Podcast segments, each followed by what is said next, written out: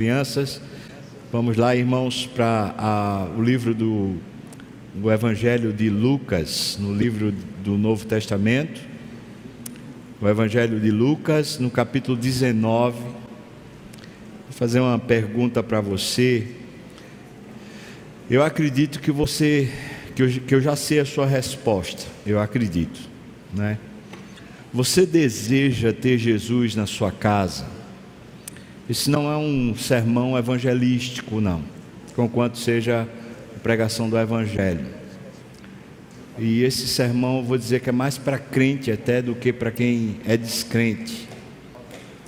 Você quer Jesus na sua casa? Quer ter Jesus na sua casa? Queria conversar com você sobre isso hoje. O Evangelho de Lucas, capítulo 19 Começa com a história de Zaqueu, e dentro dessa história de Zaqueu, enquanto Jesus está na casa de Zaqueu, Jesus tem uma conversa muito importante para aqueles que querem ter Jesus na sua casa. E nós vamos então, se Deus permitir, conversar sobre isso. Você quer ter Jesus na sua casa? Diz assim o texto de Lucas 19, tá bom? Vamos, vamos ler com atenção. Entrando em Jericó, atravessava Jesus a cidade. E eis que um homem chamado Zaqueu, maioral dos publicanos e rico, procurava ver quem era Jesus, mas não podia. Ele não podia por causa da multidão e também por ser ele de pequena estatura. Então, correndo adiante, ele subiu a um sicômoro a fim de vê-lo, porque por ali Jesus havia de passar. Quando Jesus chegou até aquele lugar, olhando para cima, disse-lhe: Ô Zaqueu, desce depressa, pois me convém ficar hoje em tua casa. Ele desceu a toda pressa e o recebeu com alegria. Todos os que viram isso murmuravam, dizendo que, que Jesus se hospedara com um homem pecador. Entre mentes, Zaqueu se levantou e disse ao Senhor: Senhor, eu resolvo dar aos pobres a metade dos meus bens. E se em alguma coisa eu tenho defraudado alguém, eu restituo quatro vezes mais. Então Jesus lhe disse: Hoje houve salvação nesta casa, pois que também este é filho de Abraão porque o filho do homem veio buscar e salvar o perdido. Ouvindo eles estas coisas, Jesus propôs uma parábola, visto estar perto de Jerusalém, e lhes parecer aos circunstantes, aos discípulos, né, lhes parecer que o reino de Deus havia de manifestar-se imediatamente. Então disse: Certo homem nobre partiu para uma terra distante com o fim de tomar posse de um reino e voltar. Ele chamou dez servos seus, confiou-lhes dez minas e disse-lhes: Negociai até que eu volte. Mas os seus concidadãos o odiavam e enviaram após ele uma embaixada dizendo: nós não queremos que este reine sobre nós. Quando ele voltou, depois de haver tomado posse do reino, mandou chamar os servos a quem deram o dinheiro, a fim de saber que negócio cada um teria conseguido. Compareceu o primeiro e disse: Senhor, a tua mina rendeu dez. Respondeu-lhe o Senhor: Muito bem, servo bom porque foste fiel no pouco, terás autoridade sobre dez cidades. Veio o segundo, dizendo: O Senhor, a tua mina rendeu cinco. A este disse: Terás autoridade sobre cinco cidades. Veio então outro, dizendo: Eis aqui, Senhor, a tua mina que eu guardei embrulhada num lenço, pois eu tive medo de ti, que és homem rigoroso tiras o que não puseste e ceifas o que não semeaste. Respondeu-lhe, servo mau. por tua própria boca eu te condenarei. Sabias que eu sou homem rigoroso, que tiro o que não pus e ceifo o que não semeei? Por que não puseste o meu dinheiro no banco? E então, na minha vinda, eu receberia pelo menos com juros. E disse aos que o assistiam: Tirai-lhe a mina e dai-a ao que tem dez. Eles ponderaram, mas o Senhor, ele já tem dez. Pois eu vos declaro: a todo o que tem, dá-se-lhe-á, mas ao que não tem, até o que tem lhe será tirado. Quanto, porém, a estes meus inimigos, que não quiseram que eu reinasse sobre eles, trazei-os aqui e executai-os na minha presença. Amém. Vamos orar, irmãos. Senhor, tem misericórdia de nós agora, Pai tua palavra é tão poderosa, é vivificante, ela nos restaura a alma. Senhor, que a gente aprenda hoje ouvindo essa conversa de Jesus com Zaqueu e seus discípulos. Por favor, nos ajuda agora a ouvir a tua voz também. No nome de Jesus. Amém, Senhor Deus. Amém. A minha pergunta para você foi essa: Você deseja ter Jesus na sua casa? Pois, junto dessa pergunta, se você diz que sim, né? Se você diz que não, então esse sermão não é para você. Mas se você diz sim, é claro, eu estou aqui na igreja por causa disso, eu, eu vivo uma religião por causa disso, porque eu gostaria de ter Jesus na minha casa. Então eu vou lhe perguntar o seguinte: como é que você revela o seu interesse em ter Jesus na sua casa? Bom, você conhece essa história de Zaqueu? Certamente que sim, não é? Jericó é uma cidade que sempre foi uma cidade difícil na história bíblica, sempre. Jericó era uma cidade que não era para permanecer de pé. Jericó sempre foi resistente, ainda hoje é uma cidade complicada, uma cidade que é que faz parte da Palestina e não do território de Israel. Pois essa Jericó era visitada por Jesus. E quando ele está entrando lá na, na cidade de Jericó, havia uma multidão seguindo Jesus, e Zaqueu viu que ele era, para ele era impossível não só ver Jesus, como escutar Jesus. E ele queria conhecer Jesus. Então ele transpõe as barreiras. As barreiras estão, estão bem representadas aqui no, no texto, né? A multidão era uma barreira, o tamanho dele era uma barreira. Ele corre para um sincômoro e sobe no sincômoro a fim de pelo menos ver. E é claro que ele também queria ouvir qualquer coisa que Jesus tivesse para falar. Essa é a maneira de Zaqueu revelar o seu, o seu interesse. Eu diria que ele rompe as barreiras físicas ele rompe também as barreiras sociais, ele diz: Eu, eu quero, eu quero. Mas perceba uma coisa: para ter Jesus na sua casa, além do seu esforço, seu empenho, Jesus é quem precisa se convidar para ir. Sempre foi assim. O nosso empenho, o nosso esforço não garante que Jesus vai para lá para casa da gente. Se você recebe Jesus na sua casa, uma parte, certamente, uma parte disso é o seu esforço. É você dizendo: Eu estou disposto a romper impedimentos. Você tem impedimentos físicos? Às vezes eu tenho impedimentos físicos. Quais são os impedimentos físicos, pastor? Por exemplo, muitas vezes quando eu estou lendo a Bíblia, a minha mente está tão acelerada que eu não consigo me concentrar. É um impedimento físico. Minha mente não consegue concentrar o que eu estou que eu estou lendo. Às vezes eu estou orando e minha mente não consegue se concentrar no que eu estou falando. Esse é um impedimento físico. Eu quero ele. mas meu corpo às vezes não acompanha, às vezes o sono, o cansaço, às vezes talvez um, um mau funcionamento da minha agenda me impede de, de ter tempo com Jesus ou de revelar a Jesus o meu interesse por Ele. Você tem impedimentos físicos? Sabe, é, acho que a nossa carne sempre vai ser um impedimento para ter Jesus em casa.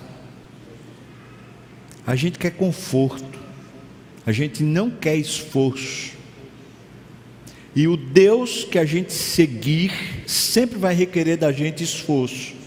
Se for mamon, esse Deus do dinheiro, vai requerer de você que você se levante e vá, vá servi-lo. Mas se for Deus, Jesus, também você vai ter que romper os seus impedimentos físicos. E aqui eu vou chamar um impedimento físico que talvez seja o pior: comodidade, a preguiça. Nós muitas vezes somos preguiçosos, não queremos acordar, não queremos pegar um trânsito pesado, nós não queremos, às vezes nós assumimos um pacto. Eu vou, vou, vou seguir, eu vou, vou ler a Bíblia todo dia. Mas a gente é fuleiro, é preguiça, é no seu corpo esse problema, não é o diabo, não, é você. A gente queria uma rede, né? Na beira da praia, com um coco na mão. E de preferência alguém abanando, né? Quando faltasse o vento. A gente é assim, eu sou assim. Veja que Zaqueu, é, certamente baixinho, né? a Bíblia faz questão de dizer que ele tinha uma estatura pequena. Eu acho que perto de Zaqueu ia me sentir alto, pelo menos nessa vez, né? E ele, ele sobe lá o sicômoro, ele faz esse esforço. O texto também diz que Zaqueu era rico. Já pensou um rico passando por um negócio desse? Um rico passando por uma vexame, uma vergonha dessa, se expondo na sociedade. É isso. Não garante, o nosso esforço não garante que Jesus vai. Mas muitas vezes Jesus se oferece para ir para aqueles que o buscam. E isso é bíblico. A Bíblia diz que o Senhor habita com aqueles que o buscam. O Senhor revela a sua aliança àqueles que o buscam. O Senhor vai à casa daqueles que o buscam. Ele se oferece, porque a agenda de Deus é de Deus e a gente não consegue mexer nela não. Mas certamente se tem um, uma chave para a gente poder tê-lo em casa, é o nosso esforço. Vou dizer para você, igreja, preste atenção, crente. Eis que estou à porta e bato. Eu quero ir para a sua casa. Eu estou me oferecendo para estar na sua casa. É Jesus, o Cordeiro de Deus, nosso Salvador, o Senhor da história, aquele que tem autoridade sobre a morte, tem autoridade sobre tudo. Ele está batendo na sua porta. Eu quero entrar. Você vai abrir? Ou você vai fazer como está escrito, por exemplo, lá em Cantares. Chega o noivo, depois de ter né, passado uma, um, um tempo servindo no campo, chega o noivo, e a noiva já tinha fechado a porta, e ele bate: Olha, eu estou aqui, minha querida, eu estou aqui. E a querida diz: Eu já, eu já me banhei eu já, já me troquei, agora eu estou deitado aqui nos meus lençóis, eu não tenho mais como ir abrir a porta para você. E o noivo sai, vai embora. Acho que tem crente que está fazendo isso. Tem muito crente que, com a sua comodidade, preguiça, dispersão, agenda lotada, falta de interesse, tem deixado Jesus fora da sua vida.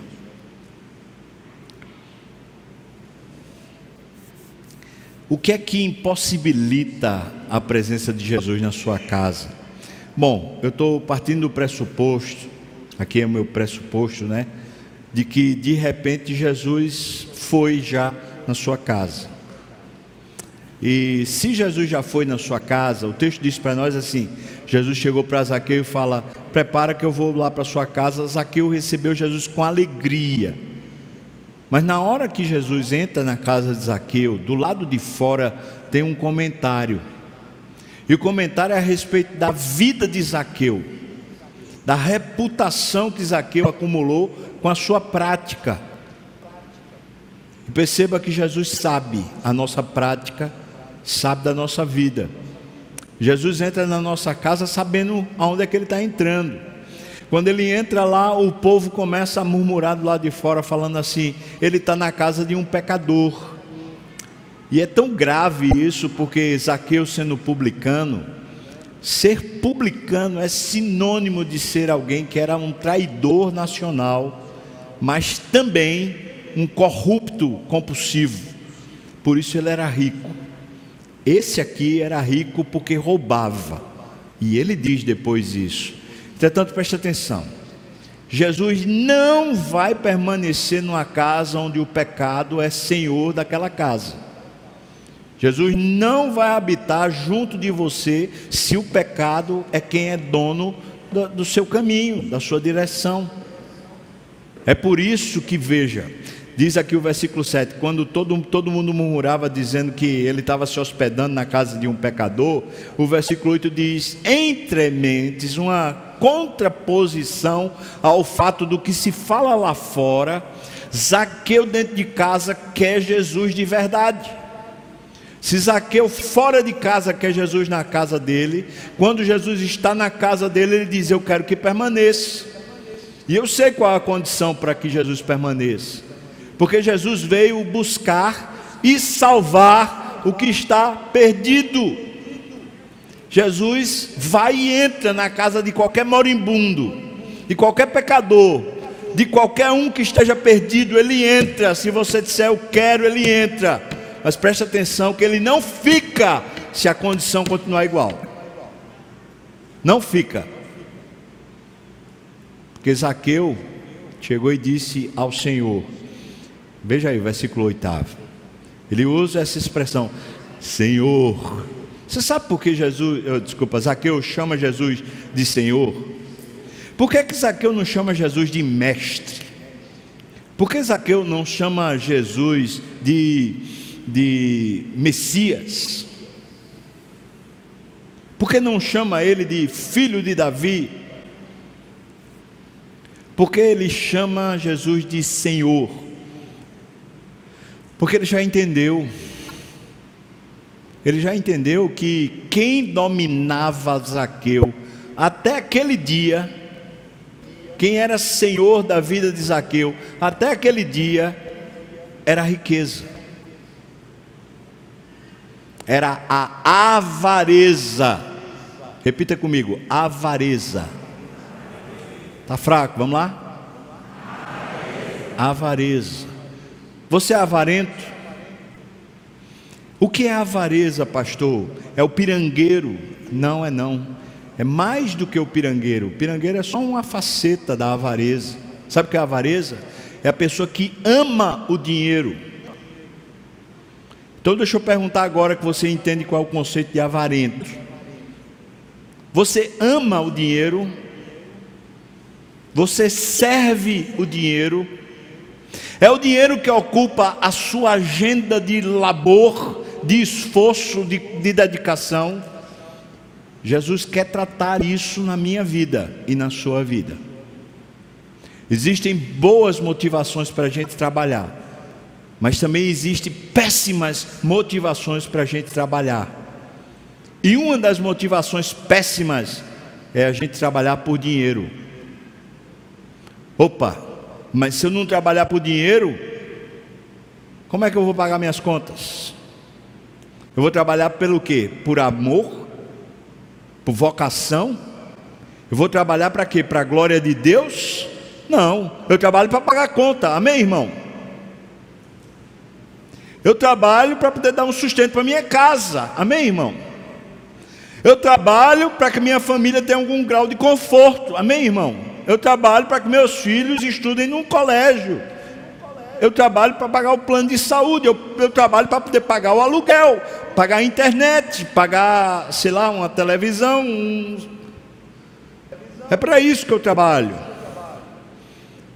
Pois sabe o que, é que acontece? Na hora que Jesus entra naquela casa, a turma está falando lá, ó, ele entrou na casa de um avarento. Ele entrou na casa de um corrupto, de, uma, de um cara que ama o dinheiro e é um traidor nacional, publicano. Jesus chega lá, entre mentes, para que Jesus permaneça. Zaqueu diz: Senhor, eu estou escolhendo outro Senhor na minha vida. Eu não vou mais servir o dinheiro, não. É por isso que eu resolvo, porque o Senhor se tornou meu Senhor, eu resolvo agir contra o meu antigo Senhor, aquele que me dominava antes. Eu vou dar metade dos meus bens aos pobres. E se eu defraudei alguém, você sabe o que é defraudar? Defraudar é quando você dá o gostinho, mas você não consuma o fato. Por exemplo, a sensualidade.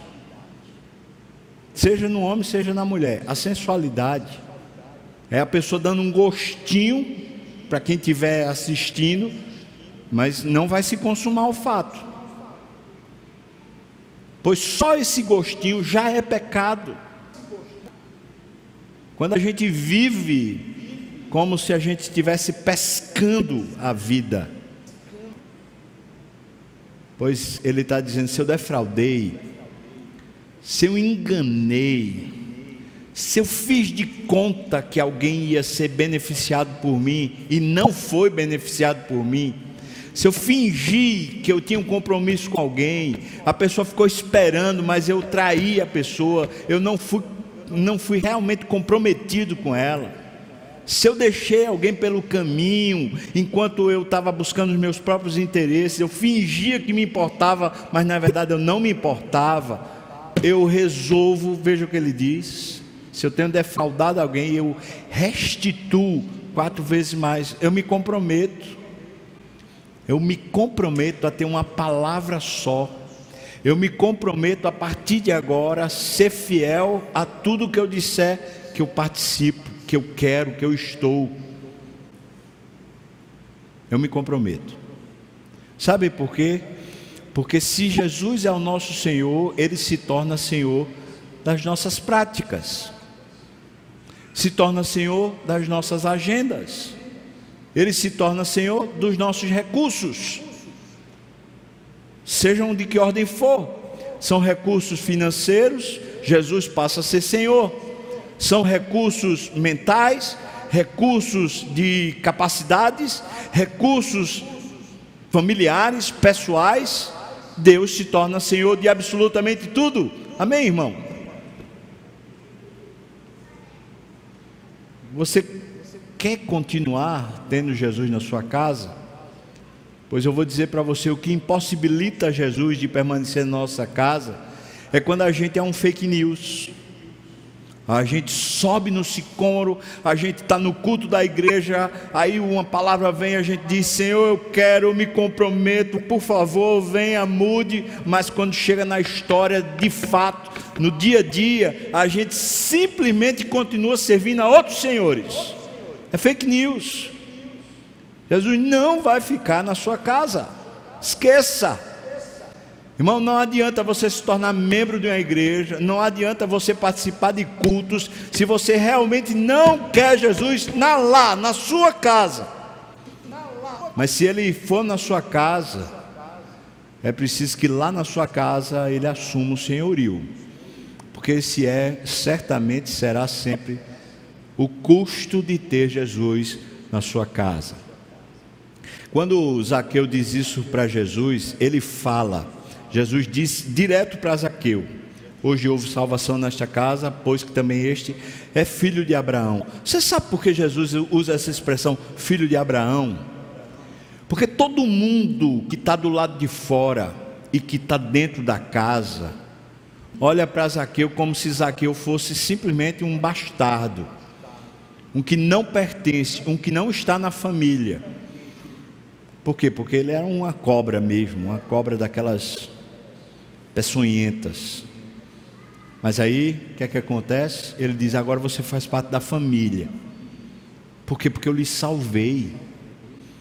Agora você tem uma nova identidade. Você tem uma nova família, tem um novo pertencimento. E aí ele diz: O filho do homem veio buscar e salvar o que estava perdido. Então vamos lá, vamos tratar a partir de agora sobre a conversa que ficou na mesa. Vamos tentar entender? Zaqueu sobe no sicômoro, Jesus olha para Zaqueu e fala: desce depressa, prepara, porque eu vou dormir na tua casa hoje. Zaqueu desce com alegria, recebe Jesus com alegria. Quando ele chega lá, de alguma maneira se sabe que lá fora está dizendo: Jesus está na casa de um pecador. Mas aí Zaqueu diz: Não, eu não quero mais viver assim. Muda, diz Jesus: Eu estou resolvendo aqui, tem um compromisso com o seu senhorio. Aí Jesus diz: Pois é, Zaqueu, você está salvo, agora mudou a sua história, você agora pertence à família da fé. Eu vim buscar e salvar quem estava perdido mesmo. Acabou-se isso, irmão. Agora vamos conversar. E eu fico imaginando as conversas que se tem na mesa quando Jesus está presente. Porque a gente conversa sobre tudo nas nossas mesas. Eu estou falando de crente agora, eu não estou falando de descrente, não. Porque descrente tem muita coisa que conversar, mas nada pertence a Deus nas suas conversas. Mas agora eu estou falando com crente.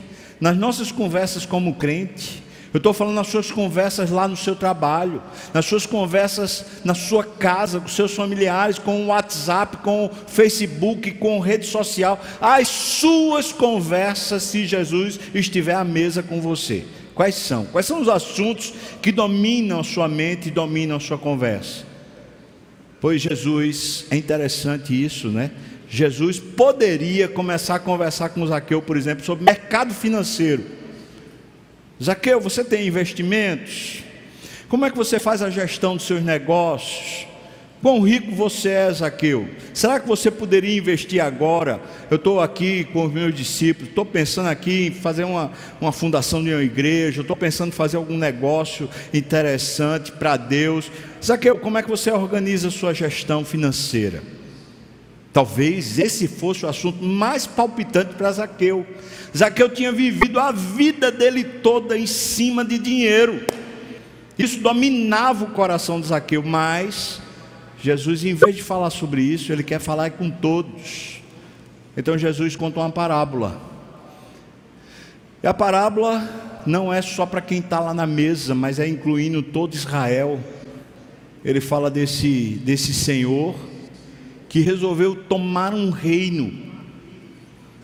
Mas na hora que ele vai tomar o reino, que é dele, ele deixa responsáveis pelas minas, por dinheiro, por recursos. Ele deixa responsáveis. E os responsáveis na história são servos.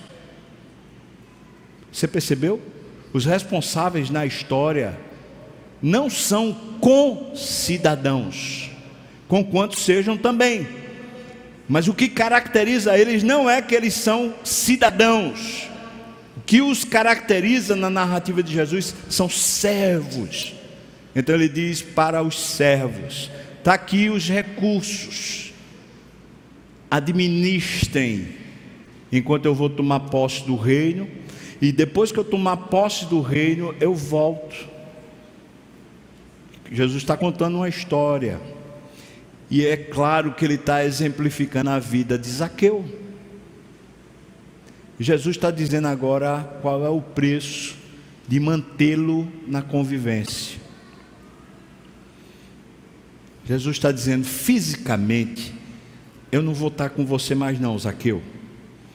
Amanhã de manhã eu tenho que seguir a agenda do Espírito, eu vou ter que estar em outro lugar. Mas você quer minha presença continuada na sua vida? Pois agora eu estou deixando com você o dinheiro que você tem. Você está me ouvindo, irmão? Alô? Jesus tomou posse do dinheiro de Zaqueu. Ah, miserável, não é não? O que, é que você acha? Zaqueu disse assim: veja, presta atenção. Zaqueu disse para Jesus: metade do que eu tenho eu vou distribuir com os pobres. Se eu defraudei alguém, ou seja, se eu prometi, me comprometi com, com alguma causa e fui farrapeiro, eu agora estou me tornando uma pessoa responsável. Agora o que eu me comprometer, eu, me, eu, eu vou executar. Jesus falou: que bênção, houve salvação. Oh, que benção. Agora vamos fazer o seguinte, Zaqueu. Os outros 50% que agora você diz que quer ser, porque você limpou o seu dinheiro. Amém, irmão? Lavou o dinheiro na presença de Jesus ou não? Lavou, mas era rico. Ainda ficou 50% na conta ou não ficou? Faça as contas aí comigo. O que, é que você acha? Jesus está dizendo assim: agora eu vou lhe dar esses 50%. Ele tomou posse. Jesus tomou posse dos 50% de Zaqueu. Se eu, vou, eu vou sair fisicamente da sua vida, mas viva com esses 50% para me honrar, porque daqui a pouco eu volto. E quando eu voltar, eu vou querer saber do que é meu. O que era que era de Jesus na casa de Zaqueu? se ele se tornou Senhor, tudo, absolutamente tudo na vida de Zaqueu era dele. Então, os 50% que tiver agora na sua mão, Zaqueu, você tem que me prestar conta, tá bom assim? Eu vou tomar posse do reino e depois eu volto. Aí veja que o texto diz para a gente assim: Jesus resolveu ter essa conversa porque, para os circunstantes, parecia e veja que ele coloca no plural aí. Os circunstantes aqui são os discípulos. Parecia que estava próximo à chegada do reino de Deus. Os discípulos convivem mais com Jesus e eles entendiam de uma forma equivocada a ideia do reino. Eles pensavam no reino como uma fonte de conforto e status pessoal. Mas o reino de Deus é o controle de Deus sobre tudo na nossa vida é viver consagrado e dedicado a Deus, deixando que Ele governe tudo. Isso é o reino de Deus. Então Jesus quer contar essa história para que os discípulos aprendam. E agora os discípulos entendam como é que Zaqueu vai viver. E é claro que Zaqueu está aprendendo agora como é que ele vai viver. Na parábola, na história que Jesus conta, um servo recebeu e começou a negociar. Não é interessante que essa história de Zaqueu tem muito a ver com o labor, com o trabalho, com esforço, com o que ocupa a nossa agenda e o nosso recurso? Eles negociaram. O primeiro negociou e ganhou 10. De quem eram as 10 que ele tinha ganho? Hein, irmãos? Alô? Está aqui comigo? Não. De quem era aquelas dez que ele tinha ganho? Era do servo ou era de Jesus? Era de Jesus. E Jesus, quando volta, diz assim: E aí, fez o que com que eu lhe dei? Ele diz: Eu multipliquei para o Senhor. Ele disse: Que benção. Então vamos fazer o seguinte: você foi fiel no pouco, eu vou dar mais. Agora são dez cidades. Porque das cidades é para a glória de Deus e não para o status de vocês. Os discípulos queriam tomar um reino físico onde eles se tornassem donos de cidades. E Jesus está dizendo: vamos caminhar? Se você, com essas coisinhas poucas que você tem na sua mão, você começar a consagrar a Deus e viver para Deus com os recursos que você tem, eu posso lhe dar mais. Eu posso até realizar os sonhos que você tem no seu coração, mas aprenda a começar a glorificar a Deus e se alegrar em Deus com essa conta que você tem na sua mão. Aprenda a pegar, é 50 reais que tem, esses 50 reais não lhe pertencem. É um emprego que você trabalha de sol a sol, trabalha só um condenado e ganha muito pouco, mas esse pouco é para Deus. Ou não? Se é, vai chegar um dia do próprio Jesus comparecer perante você depois de ter tomado o reino. Isso aqui tem um duplo sentido. O primeiro sentido é o sentido da parousia de Jesus na volta dele, quando ele vem em glória, já com o poder de todo o seu reino, e agora esse reino espiritual se tornará um reino físico também. Mas pela parábola, Jesus não está falando da parousia, não, ele não está falando da segunda vinda dele, não. Pela parábola, Jesus está falando da sua morte e ressurreição. Está falando assim: eu vou vencer meus inimigos. Quem são os inimigos de Jesus? Nosso pecado, o diabo, o inferno e o mundo. E ele venceu todos, ou não? Claro que ele venceu. Então o que Jesus está contando aqui é dizendo assim: olha, eu estou aqui agora, eu vou tomar posse do meu reino, depois eu venho saber de vocês o que é que vocês estão fazendo com o que eu dei para vocês. Queria que a gente entendesse o seguinte: Cada culto que a gente vive, cada momento que alguém chega e pergunta como é que você está, cada vez que alguém pergunta para você o que é que você está fazendo da sua vida, ou cobra de você, por exemplo, vamos supor, vou só dar um exemplo, vamos supor que você chegou e disse assim: Deus, eu me comprometi para estar no discipulado toda segunda-feira, e aí começou a farrapar. Aí chega uma pessoa Qualquer um, um irmão, um amigo, um, uma pessoa que estava junto de você, fala assim: rapaz, cadê tu que está farrapando? Sabe quem é que está falando com você, irmão? Sabe quem é que está passando na sua cara o seu compromisso? É Jesus voltando da guerra. É Jesus dizendo assim: Eu, vi, eu fui vitorioso. Você está fazendo o que com o que eu lhe dei? Cadê o seu compromisso? Cadê o seu comprometimento? Cadê os seus recursos no altar? Cadê o que você tem à disposição de Jesus? Cadê?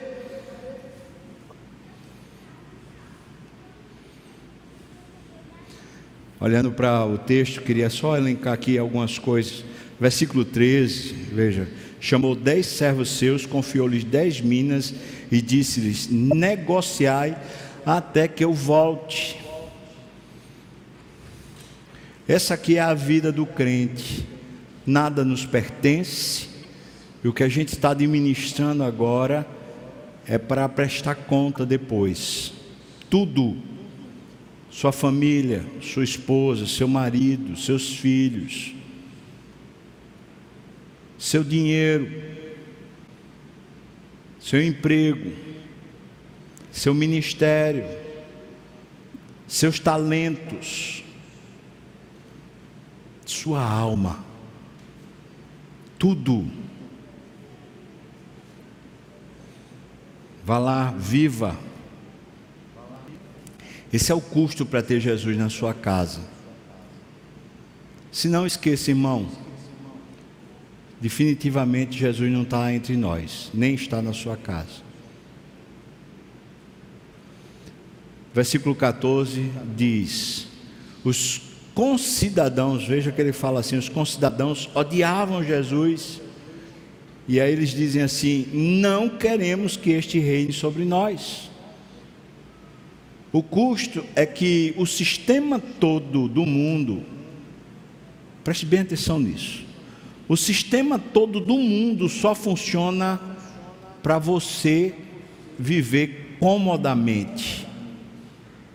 O que o mundo faz o tempo todo é oferecer para você uma proposta de viver no comodismo, como se você fosse o Senhor. O mundo está dizendo para você o tempo todo: não quero que Jesus reine sobre você. E a preguiça se alia ao mundo, o comodismo se liga ao mundo, dizendo para você: rapaz, não preciso, não, não precisa fazer isso tudo, não. Para que tanto esforço? Não precisa desse, desse radicalismo todo, não. Ele está falando o que o mundo, os concidadãos dizem é: nós não queremos esse reino aqui não. O versículo 17 diz: Jesus, né? Fala para ele: Muito bem, servo bom, foste fiel no pouco, terás autoridade sobre dez cidades. O custo é esse, e a bênção também é essa. É que Jesus, à medida que prova você, avalia você, cobra de você, pergunta para você: como é que você está? Você está firme? Você continua fiel? Você continua comprometido? Você está usando os meus recursos para me glorificar? Ou você está usando os meus recursos para se glorificar? Bom, se você for fiel, deixa eu dizer uma coisa para você.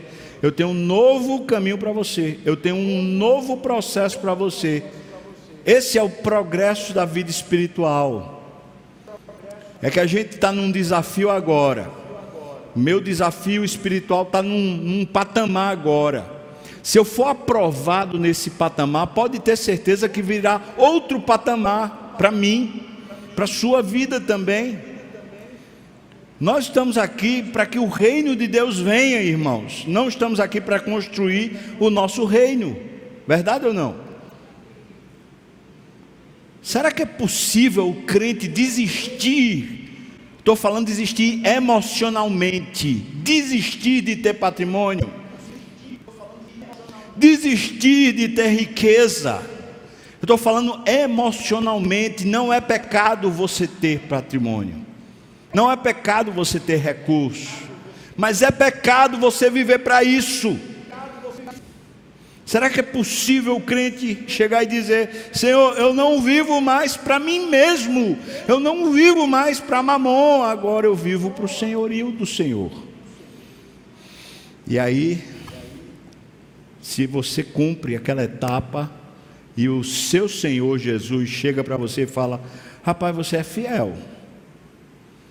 Ele diz: Vamos lá, vamos, vamos avançar, agora a gente vai para o novo patamar. Aí a pergunta que, que para mim, né? A minha pergunta para Jesus é: até quando, Senhor?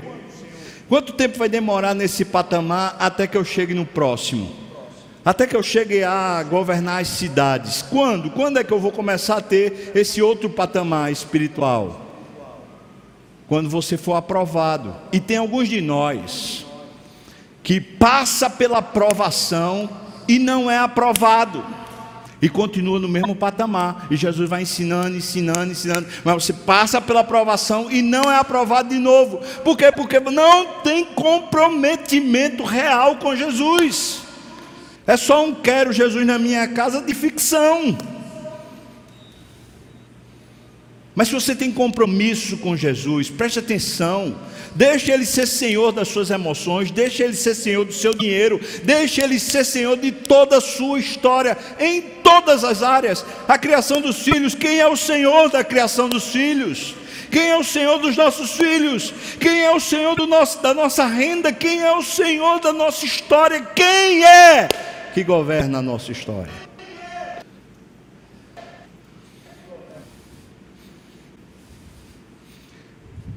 Tem alguns de nós está marcando passo faz tempo. Não cresce espiritualmente, sabe por quê? Porque é fuleiro. Não, ah, pastor, é muito forte. É, meu irmão, é, é para torar, é isso mesmo. É fuleiro. Como é que você se compromete e não cumpre? Como é que você vota e não faz? Como é que tem um mês que você diz agora vai e no mês seguinte você já não vai? Aí você chega no altar. Eu, eu prometo diante de Deus, me comprometo diante das testemunhas, que eu vou ser fiel a essa, essa mulher todos os dias da minha vida, na saúde, na doença, na riqueza, na pobreza, no, no, no que for, estou junto dela e vou honrar. Aí a mulher também, você com esse marido, não sei o que lá, fala aquela, aquelas promessas todinhas e não cumpre. Acaba sem vergonha. Ou não? Veja o que você prometeu no altar. Você disse: esse será o amor da minha vida. Eu vou cuidar, eu vou honrar. e não cumpre. Ah, miserável.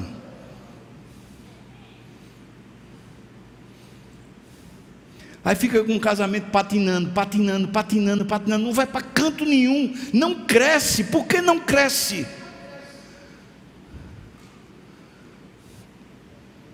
Porque Jesus, quando afere você, quando ele visita a sua casa para dizer: e aí?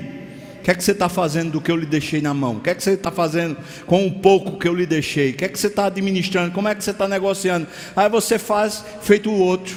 Veja aí o texto seguinte, veja o que ele diz aqui. No versículo 20, né?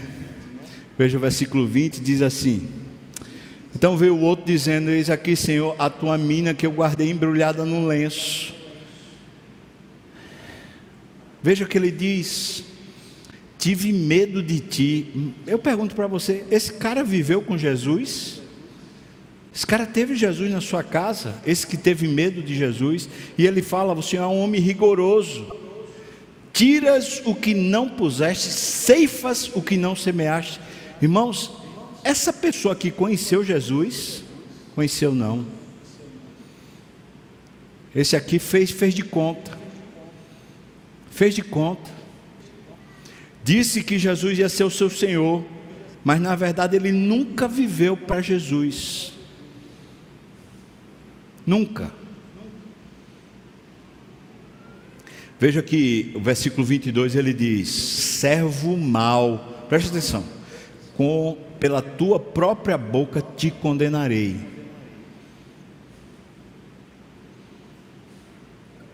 Por aquilo que você vive, por aquilo que você fala, por aquilo que está no seu coração, é que você vai ser condenado.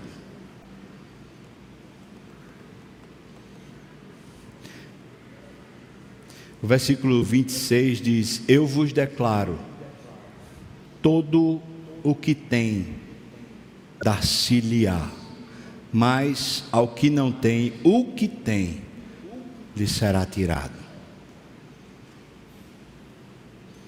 Tem muito crente que está perdendo até o que tem. Aí começa a virar um náufrago na fé um apóstata, um vazio, uma pessoa que diz que crê, mas não vive mais nada,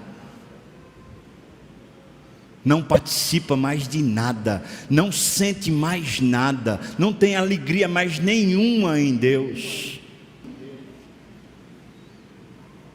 Porque Jesus vai fazendo aferição na nossa vida, irmão. Vez por outra ele comparece junto de você e pergunta: Como é que você está? Vez por outra ele pergunta assim: o que é que você está fazendo desse dinheiro que eu lhe dei? Que é que você está fazendo assim dessa família que eu lhe dei? O que é que você está fazendo dos dons que eu lhe dei? O que é que você está fazendo do, daquilo que você me prometeu? O que é que você está fazendo? Vez por outra ele vai e chega junto. E quando ele vem a ferir, se a gente não é aprovado nunca, sabe o que, é que ele faz? Vamos tirar isso, porque não adianta estar tá na sua mão, é melhor tirar. É melhor tirar. O versículo 27, ele diz: Quanto, porém, a esses meus inimigos, você sabe quem são os inimigos? São os concidadãos que disseram assim: Não queremos que este reine sobre nós. Está falando do mundo. Quanto a estes meus inimigos que não quiseram que eu reinasse sobre eles, trazei-os aqui e executai-os na minha presença nessa vinda do Senhor Jesus, aqueles que preferiram viver a vida toda para o dinheiro, para o conforto, para seu próprio ego, para se satisfazer, esses serão condenados eternamente. Irmãos, não sei se Jesus volta hoje. Também eu não sei se eu vivo hoje até o final do dia.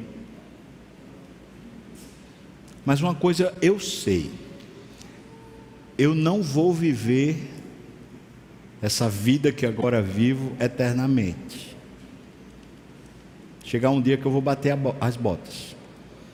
Ou então Jesus volta antes. Nesse dia, nesse dia eu vou herdar aquilo que Cristo conquistou para mim e eu vivi para. Mas você vai herdar ou vai ser condenado ao inferno?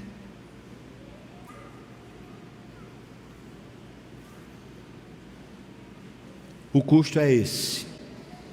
É que Jesus não entra na nossa casa para ser um visitante. Ele não entra na nossa casa para ficar lá achando bonitinho. Se ele entrar na sua casa, ele precisa ser senhor da sua casa. Ele só entra na sua vida para ser o dono dela. Ele não entra para simplesmente ficar olhando. Se ele entrar na sua casa, ele se torna senhor da sua casa. Pode passar a escritura para ele, porque ele é o dono já da casa. Pode passar o nome dos seus filhos, tudo em certidão de nascimento para ele, porque ele já é senhor dos seus filhos. Pode passar a certidão do seu casamento, porque ele já é senhor do seu casamento. Pode passar sua cédula de identidade, seu CPF, porque ele agora é dono. Pode passar seus cartões todos do banco, porque ele também é dono de tudo isso. Pode dar para ele lá os seus contratos, seus, seus processos, seus recursos, porque ele é dono de absolutamente tudo que está na sua vida, se ele entrar.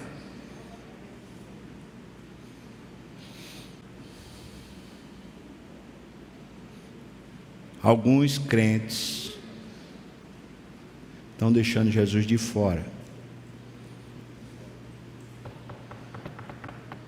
Diz que estou à porta e bato. Se alguém abrir, eu entro. Aí a gente conversa.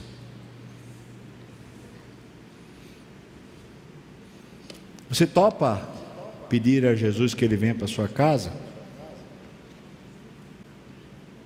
Vamos subir o sicômoro?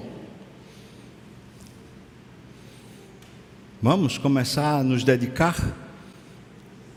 Romper as barreiras, a preguiça, o medo,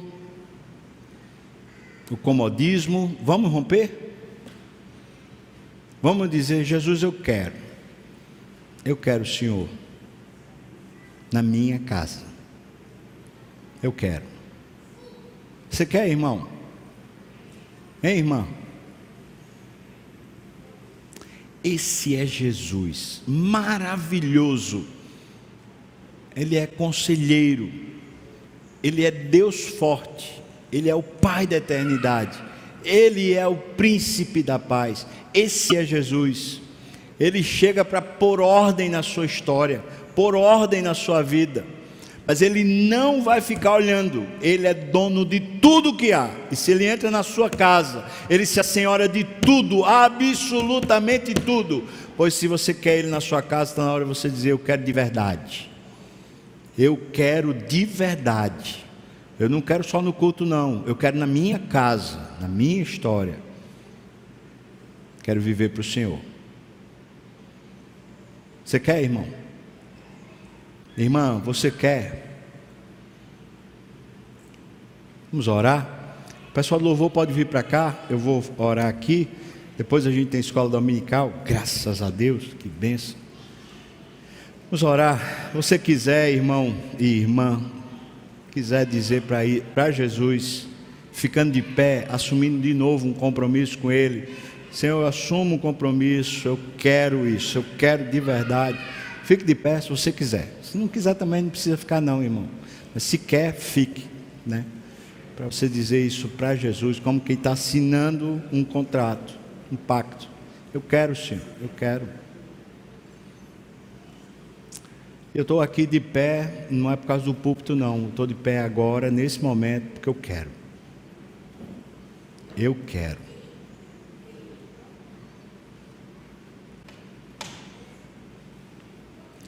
Não a nós, Senhor, não a nós, mas ao teu nome, Senhor, por misericórdia, por bondade, ao teu nome, da glória na nossa vida, Deus. Faz a nossa vida resplandecer a tua presença, Deus. A glória que há em ti. Agora, Pai, de pé nós queremos entregar ao Senhor nosso patrimônio, Essas coisas todas que a gente tem que administrar. Primeiro, Senhor, nós temos que administrar nossas emoções. Segundo, Deus, a gente tem que administrar também a nossa mente, que vai para lá e vai para cá. A gente primeiro entrega essas coisas que são de dentro de nós. Por favor, reine sobre as nossas emoções. Por favor, reine sobre as nossas mentes. Mas também, Pai, nós queremos agora dedicar ao Senhor nosso corpo. Ó Pai, que o nosso corpo não viva para o comodismo, nem para o prazer, mas viva para ti, Deus. Usa essa carcaça, esse corpo para a tua glória, Pai. Mas, Senhor,